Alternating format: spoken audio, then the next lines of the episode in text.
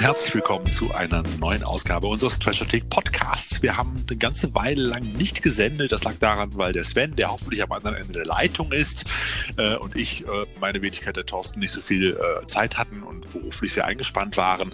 Aber jetzt geht's weiter mit dem Treasure Take Podcast, Folge 19. Sven, bist du da? Ich bin da. Hallo Thorsten und hallo alle anderen. Hallo Hallöchen, Hallöchen. Oh Gott, ich kann schon, ich bin drogenabhängig gerade. Ich musste Heuschnupfenmittel nehmen, damit ich überhaupt reden kann.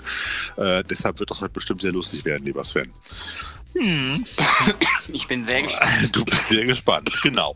Ja, wir haben uns zwei lustige oder, naja, zwei interessante Filme rausgesucht. Lustig eigentlich weniger, sondern zwei interessante Filme, über die wir gleich reden äh, wollen. Äh, und haben natürlich auch im Anschluss dann wieder unsere kleine DVD- und Blu-ray-Vorschau für die nächsten Tage und Wochen im Gepäck. Und äh, ich würde sagen, wir legen einfach jetzt ganz einfach los mit der ersten Vorstellung unseres ersten Filmes. Genau. Und zwar hat äh, der Thorsten mir diesmal was ins Präsentkörbchen gelegt, ähm, das ich überraschend gut fand. Ähm, oder äh, es gibt ja auch Trash-Filme, die ich überraschend gut finde. Ähm, hab bei dem Film aber so ein bisschen das Gefühl, ähm, dass er sich zumindest eher am Rande unserer Trash-Skala bewegt, weil er schlichtweg einfach von vorne bis hinten relativ gut gemacht ist. Es geht um den Film Kin, also K-I-N. Das heißt ähm, auf Englisch sowas wie Sippschaft, Verwandtschaft, äh, sowas in der Richtung. Okay. Ich hatte nur, äh, ich habe mal nach der Abkürzung gesucht und habe nur gefunden unter Google Kundenbetreuer im Nahverkehr. also worum geht's, worum geht's denn in Kin überhaupt? Also Kin ist erstmal von äh, 2018, also noch relativ aktuell. Mhm. Und ähm, es geht um den jungen Eli, der nach dem Tod seiner Mutter alleine bei seinem Vater lebt und sein spärliches Taschengeld dadurch aufbessert, dass er ähm, quasi durch so, ich würde jetzt mal sagen, Industrieruinen oder ähm, leerstehende Industriegebäude streift und da quasi ähm, Altmetall und dergleichen, also alles, was sich zu Geld machen lässt, dann dementsprechend mitnimmt und dann verwertet. Mhm. Bei einem dieser Streifzüge ähm, findet er ähm, tote Soldaten in futuristischen Anzügen Anzügen. Als er aber einen davon dann berührt, weil er sich denen halt nähert, da lebt er dann noch und dann rennt er erstmal weg. Vorher in der Szene hatte er eine hatte er irgendetwas gefunden. Ähm, das geht dann allerdings in der Szene erstmal hops. Gut, und dann entwickelt sich so ein bisschen die ganze äh, Charaktergeschichte, weil nämlich sein größerer Bruder Timmy aus dem Knast entlassen wird. Und er hat aber noch so ein Problem mit äh, Gläubigern, die Geld von ihm haben wollen.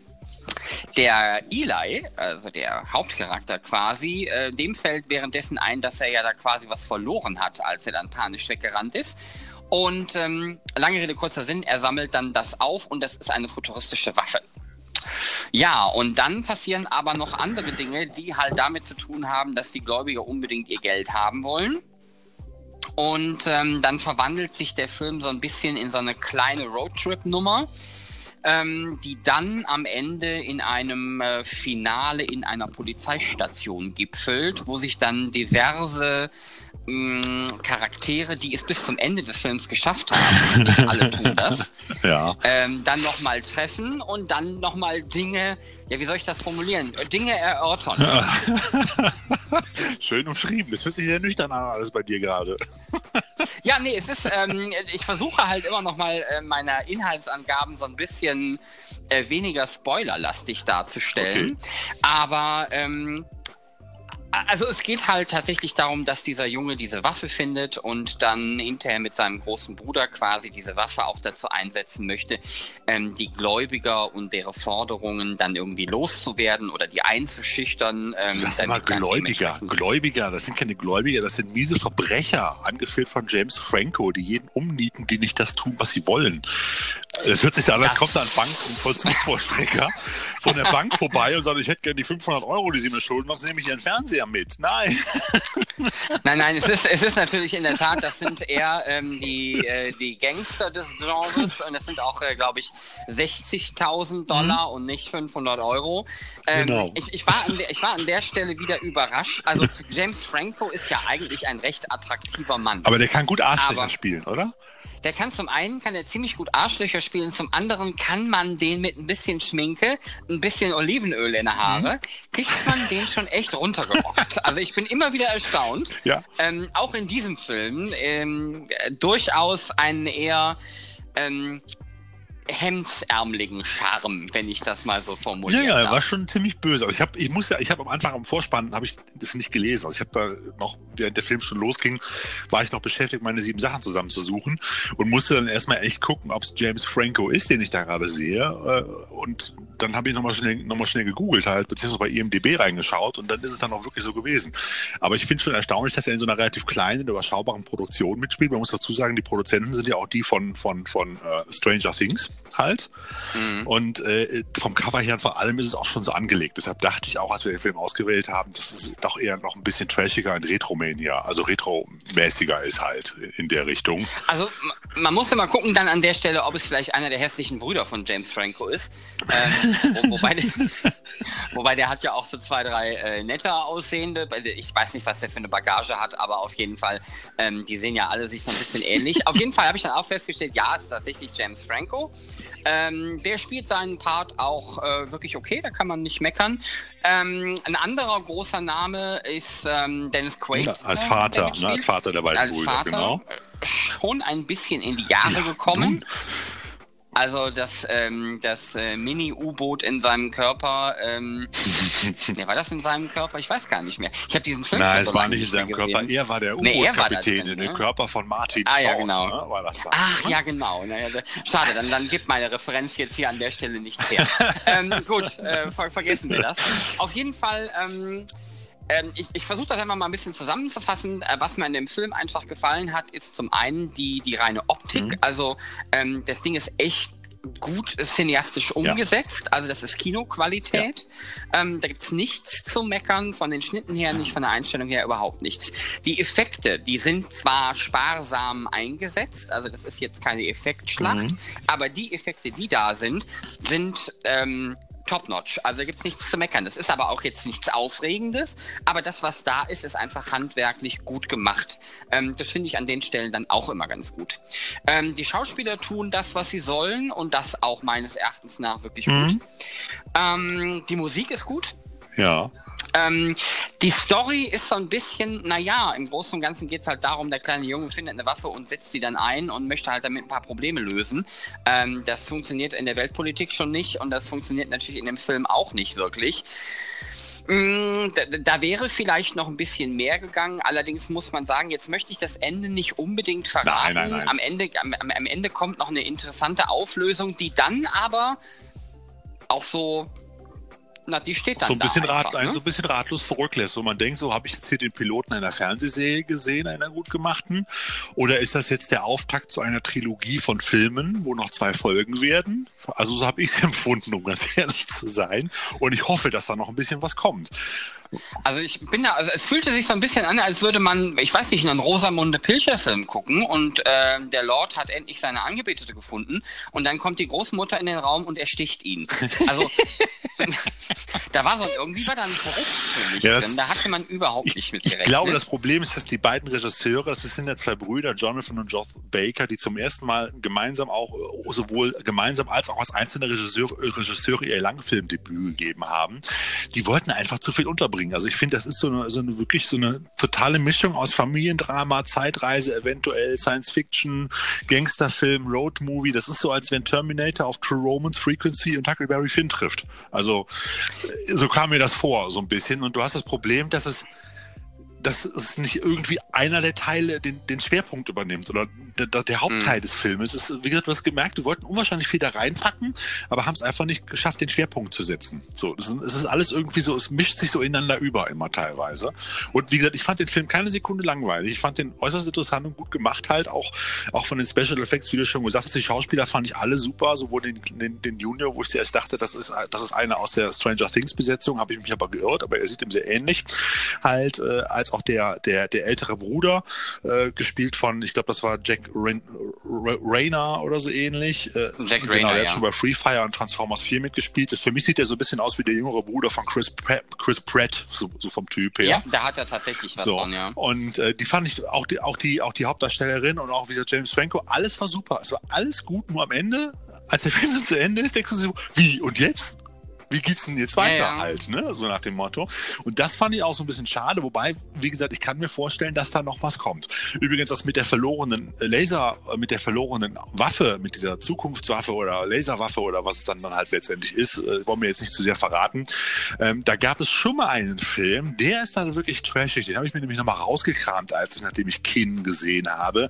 Der hieß damals Laserkill, Todesstrahlen aus dem All oder auch Laserblast im, Blast im Originaltitel von 8 78. Und da ging es dann wirklich auch darum, dass ein junger Blondling, so ein Surfboy in der Wüste eine Waffe findet und die sich dann so ihm auch so, die ausprobiert. Er hat diese am Arm und die entzieht ihm so die, die Energie und die Lebensenergie und die Kräfte. Der dreht nachher so ein bisschen durch halt. Sehr spooky mhm. und psycho ist ja jetzt nicht ganz so gewesen in dieser Richtung. Aber ich musste dran denken, vielleicht haben die auch die Idee daher halt gehabt von Ja, also ich hatte so, ein, ne? Hatte so ein bisschen das Problem bei dem Film, also Problem ist vielleicht auch an der Stelle einfach ein bisschen viel gesagt. Ähm, ich, ich konnte nicht ganz klar für mich erkennen, ist das einfach ein Familiencharakterdrama, das so ein bisschen aufgepimpt wurde? Ja. Oder war es ein Science-Fiction-Film, wo man vielleicht ein bisschen zu sehr auf diese Drama- und Charakterentwicklung gesetzt hat? Ähm, der, der Film ist da für mich nicht ganz ausgeglichen oder sagt mir nicht genau, was er jetzt eigentlich sein möchte. Nichtsdestotrotz, ähm, sehr unterhaltsamer Film, ähm, den man einfach also wenn man es nicht ganz so trashig haben will, dann ist es halt mal eben der. Ne? Da ja. ist dann ähm, halt weniger an der Front vorhanden, aber dafür ist der Film halt trotzdem interessant. Ähm, ich habe das ja auch schon mal im privaten Gespräch äh, zu dir, Thorsten, gesagt. Also der Film darf gerade eben aufgrund seiner, seiner Story noch bei uns auftauchen. Ja. Ähm, ansonsten, also wäre die Waffe nicht da gewesen, dann ähm, nicht. Deshalb fällt er in unserem Treasure-Meter auch nicht ganz so gut aus, weil er eigentlich schon zu gut ist. So, das muss man einfach Richtig. so sagen. Also machen wir das einfach mal kurz. Nix fürs ja. erste Date. Treasure-Meter für KIN oder KIN genannt. Äh, zwei Punkte. Der Bierdeckel-Faktor, da hatten wir uns noch auf vier Punkte geeinigt, weil auch wenn es ein mhm. Roadmovie ist und die Story ist auch relativ geradlinig, der Blutamatwert liegt bei 1. Es gibt 1, 2, 3, 4, 5 erschossene Polizisten und so weiter. Ähm, aber auch das eher, eher dargestellt wie in einem Tatort am äh, Sonntagabend halt. Der, ähm, das Sexorama, da, ja, wir geben einen genau. Punkt für die paar Brüste, die mal kurz auftauchen, aber das ist schon ein Gnadenpunkt. In der Table also. Dance Bar, ne, genau. Ja. Und dann haben wir noch äh, den Trash-Pekel, da geben wir dann zwei Punkte, weil der Film halt vom, vom, vom, von der Idee her und von einigen Momenten gibt es dann doch noch, ich finde schon noch den einen oder anderen Trash-Moment, auch wenn es sehr gut aussieht, aber es passt rein. Und wie gesagt, Laser Blast war es ja wahrscheinlich der Aus- oder Laser Blast, äh, Laser Kill, Todesstrahlen aus dem All war es ja wahrscheinlich der, der, der Ursprung äh, äh, des neuen Drehbuchs hier zu kennen. Deshalb zwei Trash-Punkte beim Trash-Pegel und äh, da kommen wir auf insgesamt zehn Punkte, macht dann im Durchschnittswert 2,0 auf unserer Trash-Richterskala, also eher im unteren Bereich angesiedelt, trotzdem ein sehenswerter Film. Können wir nur empfehlen. Genau, einziges Manko, glaube ich, ich finde ihn im Großen und Ganzen wenig kreativ. Okay. Also ähm, das habe ich mir zum Beispiel bei einer der Abschlussszenen gedacht. Also ich sage jetzt einfach mal als ähm, Stichwort Matrix Freeze Moment. Ähm, alles schon fünfmal ja, gesehen. Klar. Oder eher 50 Mal. Also von daher ein guter, unterhaltsamer Film, der jetzt aber auch kein neues, ähm, kein neues Genre oder aber auch keine neue Interpretation von irgendetwas anbietet. Ich würde sagen, sehr gut handwerklich gemacht und alles. Aber das war's dann auch. Aber er kann unterhalten in den anderthalb bis zwei mhm, Stunden, genau. die er dauert. Und ich weiß, weiß, gar nicht, wie lange er jetzt ist, habe ich jetzt nicht nachgeguckt, um ganz ehrlich zu sein. Anderthalb Stunden, ja. So, hat, äh, besteht auf jeden Fall einen gemütlichen Abend. Hm. Mhm. Genau, ebenfalls einen gemütlichen Abend. Unter dem Motto Große Brüder beschert uns auch der zweite Film. Übrigens, ich, ich habe keinen großen Bruder. Äh, Sven, hast du einen großen Bruder? Ich habe einen Bruder, der ist äh, ein Jahr jünger als ich, aber der ist dazu geheiratet. Äh, mit dem musste ich mich als Kind nicht absch äh, abgeben. Ah, okay. Also bist du im Prinzip auch auch als Einzelkind aufgewachsen sozusagen und Korrekt. hast keinen großen Bruder, der dich genervt, geärgert oder sonst irgendwas hat. Du hast auch keinen. Gut, ich auch nicht. Deshalb fehlt mir da auch immer so ein bisschen der Bezug zu. Ich kann mir das aber manchmal auch schon ganz gut vorstellen halt. Ach, wenn ich mir vorstelle, wie sehr mir der Rest meiner Familie manchmal so auf den Keks geht, dann kann ich mir vorstellen, dass ein großer Bruder das noch viel besser da kann. Da würde ich jetzt nicht widersprechen, um ganz ehrlich zu sein. Mhm. okay, kommen wir zu Film 2. Das ist Dennis Doomsday, ein meiner Meinung nach ziemlich dämlicher Titel, aber egal. Äh, und es ist, äh, hurra, Erstaunen, Erstaunen und Überraschung, eine dänische Produktion. Endlich mal wieder ein Film aus der, aus der, aus der skandinavischen Ecke, aus der nordischen Filmschmiede-Ecke. Und äh, der Film ist allerdings schon 2014 gedreht worden, ist also schon ein bisschen älter und den gibt es aber leider immer noch nicht in Deutschland auf DVD oder Blu-ray, auch wenn ich mir das mal wünschen würde. Aber zurzeit kann man ihn bei Amazon Prime gucken. Auch das ist hier hier eine kleine Premiere bei uns, dass wir zum ersten Mal einen Film besprechen, den man nicht auf DVD oder Blu-ray kaufen kann, sondern mit dem man nur in Streaming-Diensten gucken kann. Da werden wir zukünftig wohl auch nicht drum rumkommen, weil der Trend ist ja auch eindeutig da, dass immer mehr Filme dort auftauchen und immer weniger Filme eigentlich letztendlich veröffentlicht werden, was ich so ein bisschen schade finde. Da können wir mal ein Special, glaube ich, zu machen. Und äh, auf Dennis Doomsday bin ich eigentlich mehr durch Zufall gestoßen. Und ich muss sagen, es ist ein äußerst unterhaltsamer trashiger, wobei trashig, sage ich mal, eher so auf Fernsehproduktionsniveau, ähm, Monsterfilm, Monsterhorrorfilm, der mich so doch am Ende sehr glücklich und äh, zufrieden zurückgelassen hat, als ich ihn gesehen habe. Es geht um, um zwei Brüder, natürlich klar, nach dem Motto ältere Brüder oder große Brüder, äh, um Danny und William, die zusammen leben in Dänemark, in einer kleinen Stadt, in einer kleinen Hafenstadt äh, und sich auch beide überhaupt nie ausstehen können. Der eine, der Jüngere, ist mehr so der Rabauke und Randalierer und Heavy-Fan, wohingegen der größere Bruder ähm, ähm, eher äh, Danny selber eher, ähm, ja, ich will mal nicht sagen, so, so, so ein, so ein Klassenprimus, ist aber doch eher sehr ein konservativer, mit Hemd bis oben hin zugeknöpft und so weiter und so fort. Äh, und die leben halt in dieser, in dieser kleinen, äh, wunderbaren dänischen Küstenstadt. Und als Folge des Klimawandels entwickelt sich äh, eine neue Rasse fleischfressender Fischmonster, die sich aus dem Meer erheben, um sich in der Nahrungskette über uns Menschen zu stellen. Und als dieser Albtraum in dem kleinen dänischen Vorort, der gerade schon erwähnt wurde, der Brüder Danny und William äh, äh, aus dem Meer steigt, bleibt den beiden ungleichen Brüdern nur, sich im Keller des elterlichen Hauses zu verschanzen. Und Danny ist überzeugt davon, dass die beiden nur dann überleben würden, wenn sie im Keller bleiben. Doch William, der Jüngere, will unbedingt raus und nach der gemeinsamen Mutter suchen, die sich wahrscheinlich im nahegelegenen Einkaufszentrum versteckt hält. Und äh, in dieser sich doch ganz schnell verändernden Welt, in der hinter jeder Ecke ein gefährlicher Predator lauert, müssen die beiden Brüder nun endlich einmal anfangen, aufeinander zu vertrauen. Das ist so ein bisschen der Rahmen. Und der erste Teil des Films, oder ich sag mal so die ersten zehn Minuten, da ist die klassische Einführung. Dann kommt halt ziemlich schnell die Invasion dieser Monster, die auch ganz plötzlich auftaucht. Es gibt so ein paar kleine Vorahnungen. Und hinterher sind die beiden auf sich allein gestellt und müssen dann versuchen, sich durchzukämpfen. Und und äh, es ist eine gute Mischung. Ich finde, es ist eigentlich eher ein, ein Horrorfilm oder ein Trashfilm oder ein Genrefilm, Genre-Kino für junge Leute oder für Jugendliche. Ich glaube, es ist auch ab zwölf freigegeben. Aber ich fand ihn doch schon relativ spannend und er war echt handwerklich auch gut umgesetzt, auch wenn er mit einem relativ kleinen Budget ausgekommen ist. Weil die Monster werden nicht von Anfang an gezeigt, die werden auch nicht ständig gezeigt. Man sieht sie eigentlich in der Regel immer nur unscharf im Hintergrund, mal irgendwo vorbeihuschen oder aus einer Hecke gucken oder äh, man sieht nur einen Teil äh, von ihnen oder sie sind irgendwo hinter einem Bücherregal, sieht man nur die Umrisse und nur am Ende sieht man mal eins der Monster komplett halt. Und äh, das ist eigentlich von, von den Special Effects, finde ich, super umgesetzt. Hat mir sehr gut gefallen. Und der Film mhm. beginnt auch mit einer wunderbaren Hommage an einen meiner Lieblings- Monsterfilme, den wir ja auch schon äh, im vorletzten oder vorvorletzten Podcast besprochen haben, nämlich das Grauen aus der Tiefe. Da gibt es nämlich eine, genauso eine Anfangssequenz auf einem Fischkutter, wo die ihr Netz hochholen, einholen vom Fangen und sich das irgendwo unter Wasser verhakt, nämlich in so einem Fischmonster und dann erstmal eine ganze Weile gerödelt werden muss und dann holt man das Netz hoch und dann ist das auch eingerissen, genau wie in das Grauen aus der Tiefe ist ein Loch eingerissen von einem der Fischmonster und dann geht es den beiden Fischern auch schon an den Kragen sozusagen. Mehr möchte ich auch gar nicht spoilern. Äh, fand ich äußerst äußerst witzig. Also da sind auch Leute am Werk gewesen, die das Genre auch ein bisschen kennen. Der Regisseur ist Martin Barnewitz, 74er Jahrgang, hat davor noch Messengers 2 The Scarecrow mit Norman Reedus gedreht. Aber danach, nach 2014, nach Dennis Doomsday, ist er leider Funkstille. Und ich muss ganz ehrlich sagen, der hat den Film wirklich gut umgesetzt, ordentlich.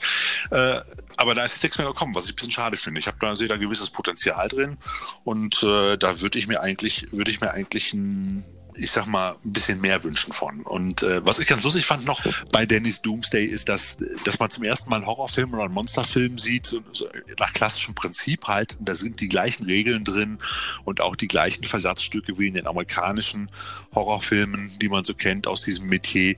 Allerdings endlich mal von einer europäischen Kulisse. Das heißt, du hast nicht die typische amerikanische Familie. Du hast nicht die typisch amerikanischen Kids, sondern du hast eher das Gefühl, du guckst gerade eine Horrorversion von TKKG oder sowas aus. Also jetzt ein bisschen albern, ist auch nicht ganz so schlimm. Aber es, es, ist halt mal, es fühlt sich dadurch auch wesentlich realistischer an, dass es eine europäische Stadt ist, europäische äh, Menschen und nicht alles so stereotypenmäßig total über den Kamm geschoren ist halt in dem Sinne. So typisch amerikanisch, klein, amerikanische Kleinstadt, die paar Hillbillies, ein paar, ein, zwei schlauere Leute, ein paar Prügelkumpanen, ein paar Fischer und dann kommt das große Gemetzel oder so. Das ist halt da gar nicht so gewesen, weil am Ende sind nachher die beiden Jungs alleine und treffen auch auf den einen oder anderen Jugend Jugendlichen, mit denen sie vorher schon Probleme hatten. Äh, aber da spielen die Jugendlichen die Hauptrolle und nicht mehr die Erwachsenen. Und das finde ich halt auch mal ein bisschen erfrischender und ganz nett. Und zu allerletzt noch, endlich sieht man mal einen Jugendlichen seit Stranger Things nicht mehr auf einem BMX-Rad durchs Bild fahren. so, sondern der Danny fährt wirklich ganz normal auf einem ollen, äh, zerschrabbelten Rennrad durch die Gegend. Und vielleicht liegt es auch einfach nur daran, dass der Film 2014 gedreht worden ist, also quasi vor Stranger, Stranger Things und der ganzen Retro-Welle, die ja dann danach losgebrochen ist, über uns hereingebrochen ist, mit Jungen auf Kids auf BMX-Rädern sozusagen, die die Welt retten. Ähm, aber man kann ihn, man muss ihn, man sollte ihn sich angucken, wenn man die Möglichkeit hat. Ich würde jetzt dafür nicht unbedingt gerade Amazon Prime buchen, aber wenn man es eh hat, gebt mal Dennis Doomsday ein, guckt ihn euch an. Er macht wirklich Spaß. Also das ist so, und ich bin mittlerweile auch so ein kleiner Fan von, von nordischen Genreproduktionen ge geworden. Da gibt es ja doch mehr, als man eigentlich denkt. So am Rande erwähnt noch Trollhunter zum Beispiel, der vor ein paar Jahren rausgekommen ist. Vor zwei Jahren irgendwann Drachenkrieger aus Norwegen. Die meisten kommen aus Norwegen, die wenigsten aus Dänemark leider. Ähm, äh, da gibt es ja noch ähm, zum Beispiel auch aus Norwegen The Wave, die Todeswelle von 2015. Auch Iron Sky kommt aus Finnland zum Beispiel, ja. Oder auch die Dead Snow Filme. Das sind alles wunderbare Genrefilme, die meisten davon nicht unbedingt für Jugendliche, aber die kann man auch gucken und die machen auch wirklich Spaß. Und ich finde gerade die Abwechslung, Abwechslung zur Landschaft, zu den Personen, zu den Typen her und äh, zum ganzen Drumherum ist einfach mal was Spannenderes, was Interessanteres und man ist auch irgendwie näher dran an diesem europäischen Konstrukt als an diesen typischen amerikanischen Filmen, auch wenn wir damit alle aufgewachsen sind halt. Und ganz schön auch ein schönes Genre-Ding noch in äh, Danny guckt, beziehungsweise sein Bruder William schaut äh, im Wohnzimmer am Anfang des Films den ersten überhaupt dänischen Monsterfilm, der jemals gedreht wurde, der allererste dänische, nämlich Reptilicus von 1961. Nur so am Rande, ich habe meine Hausaufgaben gemacht. Ich bin beeindruckt. Ja, siehst du mal. Nein, also Danny's Doomsday macht Spaß, aber auch hier muss ich dazu sagen, äh, auch wenn er ein bisschen trashiger wirkt als, als äh, Kin, heißt es jetzt Kin oder K-I-N? Kin. Okay. Ähm, ist natürlich auch bei Dennis Doomsday das Trashometer nicht ganz so äh, extrem nach oben ausgeschlagen. Deshalb nichts fürs erste Date. Man kann den durchaus mit dem ersten Date gucken. Auch hier zwei Punkte. Ähm, der Bierdeckelfaktor äh, ist auch, auch hier relativ schmal. Die Storyline ist ziemlich dünn. Auch äh, da es hier vier Punkte. Blutamatwert ist äh, bei diesem Film ab 12 leider sehr überschaubar. Es werden ein paar Leute hops genommen von diesen Monstern. Man sieht aber eigentlich nicht, was mit ihnen passiert. Es gibt auch kein Blut, also auch null. Sexorama auch gleich null. Und äh, der Trashpegel, den würde ich so bei drei ein, äh, äh angeben. Und äh, dann kämen wir auf nur neun Punkte, was dann im Durchschnittswert 1,8 macht. Also noch ein bisschen schlechter als Kind, aber das liegt halt daran, dass der Film wirklich für Jugendliche gedreht worden ist halt. Und der Spin natürlich mit, äh, mit der, mit der, mit der, mit dem veränderten Klima, des Klimawandels und so weiter ist natürlich auch nichts Neues, aber auch wieder relativ aktuell. Hm? Der Klimawandel sind jetzt auch so oder ist jetzt auch so die, ähm, die Fässer mit Chemikalien oder radioaktiven Elementen der 80er, oder? Ja, ja, aber äh, da wird das gar nicht erwähnt. Da wird, da wird einfach nur gesagt, da gibt's, da ist eine Hitzewelle am Anfang. Die, leben halt gerade in einer Hitzewelle. Da ist gerade Sommer, alles ist brütend heiß und das Wasser ist zu knapp. Die Leute füllen sich die Badewand ab und so weiter. Ähm, die haben quasi schon die Hitzewelle schon Jahre vor uns gehabt. Wie gesagt, 2014 ist der Film. Wir hatten unsere erste richtige Hitzewelle seit vielen Jahren, ja letztes Jahr und dieses Jahr soll sie auch wieder kommen. Aber mehr wird auch nicht gesagt. Also es wird auch nicht erklärt, wo die Fischmonster irgendwie herkommen. Man sagt halt nur irgendwie, könnte eine Folge des Klimawandels sein. Es wird auch gar nicht, gar nicht viel darauf eingegangen. Man bleibt quasi in der, in der Perspektive der beiden Jungen. Ich will jetzt nicht so viel vorausnehmen, aber die kriegen auch kein Radio und kein Fernsehen mit. Die kriegen nur mit, dass plötzlich irgendwas passiert und dann kriegen die irgendwie von einem kaputten Radio irgendwie so einen ganz kurzen Hinweis und das war's. Und dann wird dann irgendjemand, kommt dann noch dazu und erzählt denen noch irgendwas. Aber es ist sehr eingeschränkt. Du kriegst nicht mehr Informationen als die, als die beiden Jungs nachher selber, wenn die Handlung einmal läuft halt. Ne? Und äh, macht den Film auch umso spannender letztendlich. Hm. Also schauen. Ja, Danny's Doomsday, wie gesagt, ich finde den Titel nicht so wahnsinnig spannend, aber ähm, äh, der Film war äußerst unterhaltsam, gerade wenn man sich an Fischmonstern erfreuen kann. So wie ich. Ich liebe ja Fischmonster, aber das habe ich ja an anderer Stelle auch schon mal erwähnt. Halt. Ja, Sven. Dann kommen wir doch zu unseren, äh, zu unseren DVD- und Blu-ray-Neuveröffentlichungen für mhm. Juni. Und äh, da legt der Sven los mit einem wunderschönen Film namens Knight Riders Ritter auf heißen Öfen.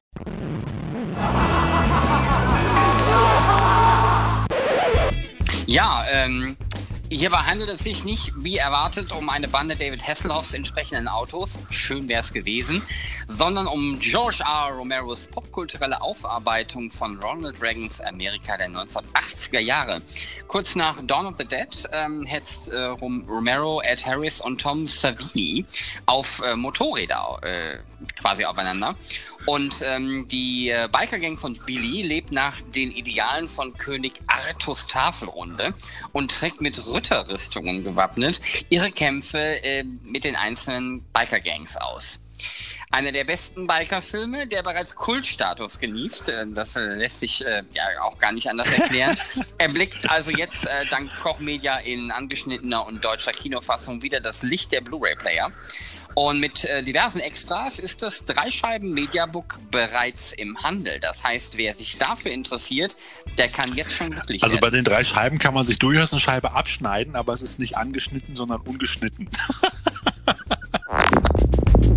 Der nächste Film am 16.06., der kommt, heißt The Man Who Killed Hitler and Then the Bigfoot. Und was sich wie eine bunte, blutbesudelte äh, Trash-Groteske anhört, ist eigentlich eine ruhige Charakterstudie eines außergewöhnlichen Mannes, der außergewöhnliche Dinge getan hat.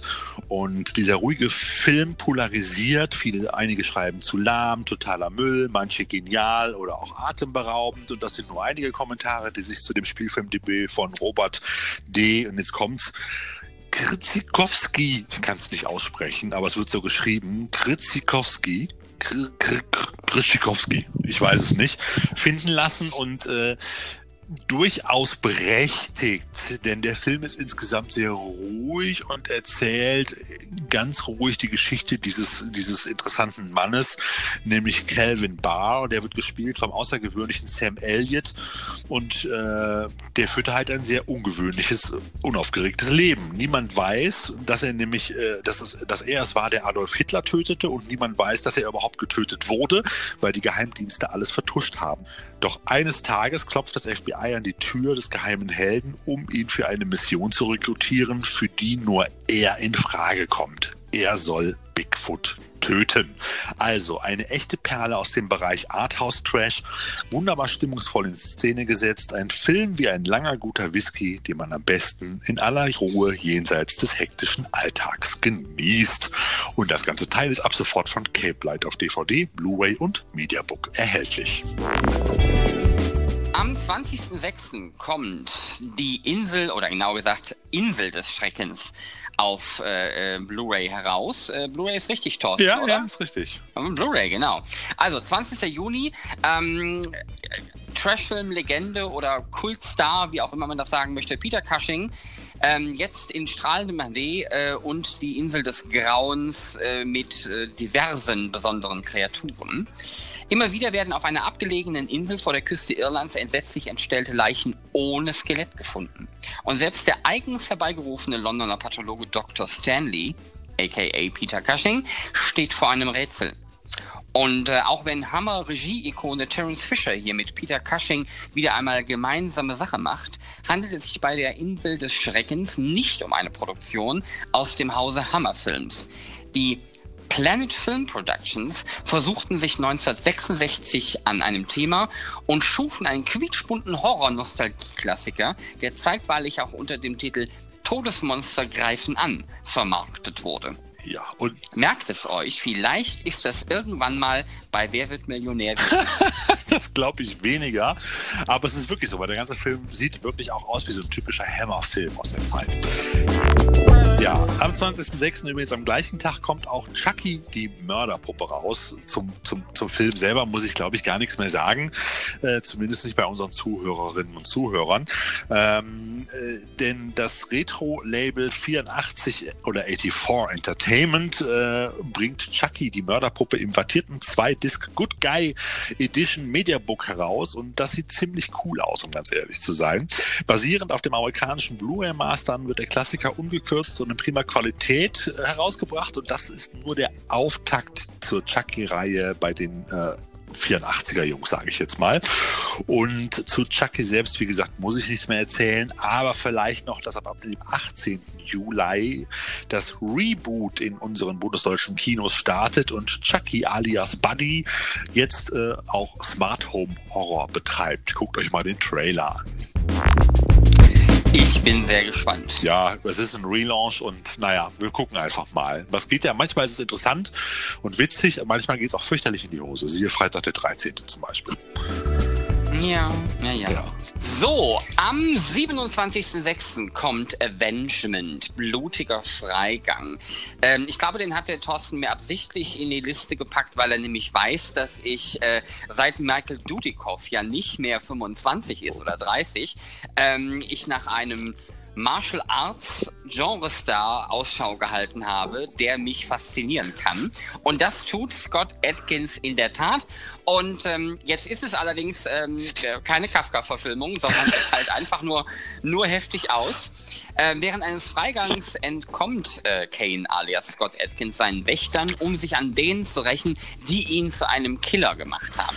Ja, eine actiongeladene Hommage an die Klassiker des Gangsterfilms. Äh, leider nicht ungeschnitten. Ähm, da muss man durch an der Stelle. Nachdem der Film dreimal bei der FSK scheiterte, kommt er nun in gekürzter Fassung auf den Markt. Ähm, ja, schnell wer Böses dabei denkt, äh, vielleicht werden wir irgendwann mal herausfinden, was denn da so fehlt. Ja, unter schnittberichte.com findet man da einige Informationen zu, aber ich glaube, man kann ihn auch so gucken. Aber es gibt ja auch diverse Quellen in Deutschland wie Comic-Cons, äh, Filmbörsen etc., wo man einen solchen Film durchaus auch nochmal ungeschnitten bekommen kann. Mhm. Jetzt machst du erstmal eine Zigarette an oder was zum Ende der Sendung? Ich, ich habe über Scott Atkins geredet. Danach muss ich immer eine rauchen. Das ist ja unglaublich. Also, wir blenden jetzt hier den Text ein, äh, Rauchen gefährdet ihre Gesundheit, Rauchen führt zum Mhm. Tod und so weiter und so fort, damit wir dem gerecht werden. Wir machen ja auch keine Werbung, so, aber man hat es ja eh gehört. aber wir, Da müsst ihr jetzt alle wir sind durch. jetzt auch durch mit unseren, mit unseren DVD- und äh, Blu-ray-Neuveröffentlichungen. Es gibt natürlich noch unzählige andere und ganz, ganz viele, aber wir suchen natürlich immer noch die raus, die auch uns und unsere Zuhörerinnen und Zuhörer ein wenig interessieren, nämlich alles, was ein bisschen Richtung Trash, außergewöhnlich Genre, Exploitation und auch sonstige äh, Filmarten äh, angeht. Und äh, deshalb bitten wir ein bisschen um Nachsicht, dass diese DVD- und Blu-ray-Besprechung äh, nicht äh, zwei Stunden oder zweieinhalb Stunden dauert und 150 Filme präsentiert. Mhm. Aber jetzt muss ich dennoch einmal nachfragen, Thorsten. Ja. Wir haben doch auch neulich über einen Film uns ausgetauscht, den ich jetzt mal unter IKEA-Horror zusammenfassen würde. Mhm. Da machen wir noch mal eine eigene Sendung zu oder äh, lassen wir den unter den Tisch Ach, du fallen? mach, meinst Dave Made a Maze? Richtig. Ja, den, den werden wir in der nächsten Sendung besprechen. Und damit haben wir dann quasi auch schon die Vorausschau für die kommende Episode klar. Ähm, da wartet nämlich offensichtlich eine ja, ich, ich weiß noch gar nicht genau, was ich von dem Film so halten soll, weil ich bisher auch nur den Trailer gesehen habe. Wirkt aber schon mal sehr, sehr interessant. Und sobald wir unsere glubschigen Fischfinger an diesen Film oder ja. Film bekommen, werden wir dann, glaube ich, das mal für die nächste Folge aufarbeiten. Ja, ich glaube auch. Also das, äh, den werde ich mir heute Abend noch reinziehen. Da habe ich richtig Bock drauf jetzt. Und äh, von daher geht es dann im nächsten, in der nächsten Folge, in der Folge 20 weiter vom Trashotik Podcast mit Dave Made Maze. Und wir lassen uns dann noch ein lustiges Thema zu einfallen und auch einen zweiten Film werden wir dazu auch noch finden, den wir dann präsentieren. Okay. Davon gehe ich fest aus.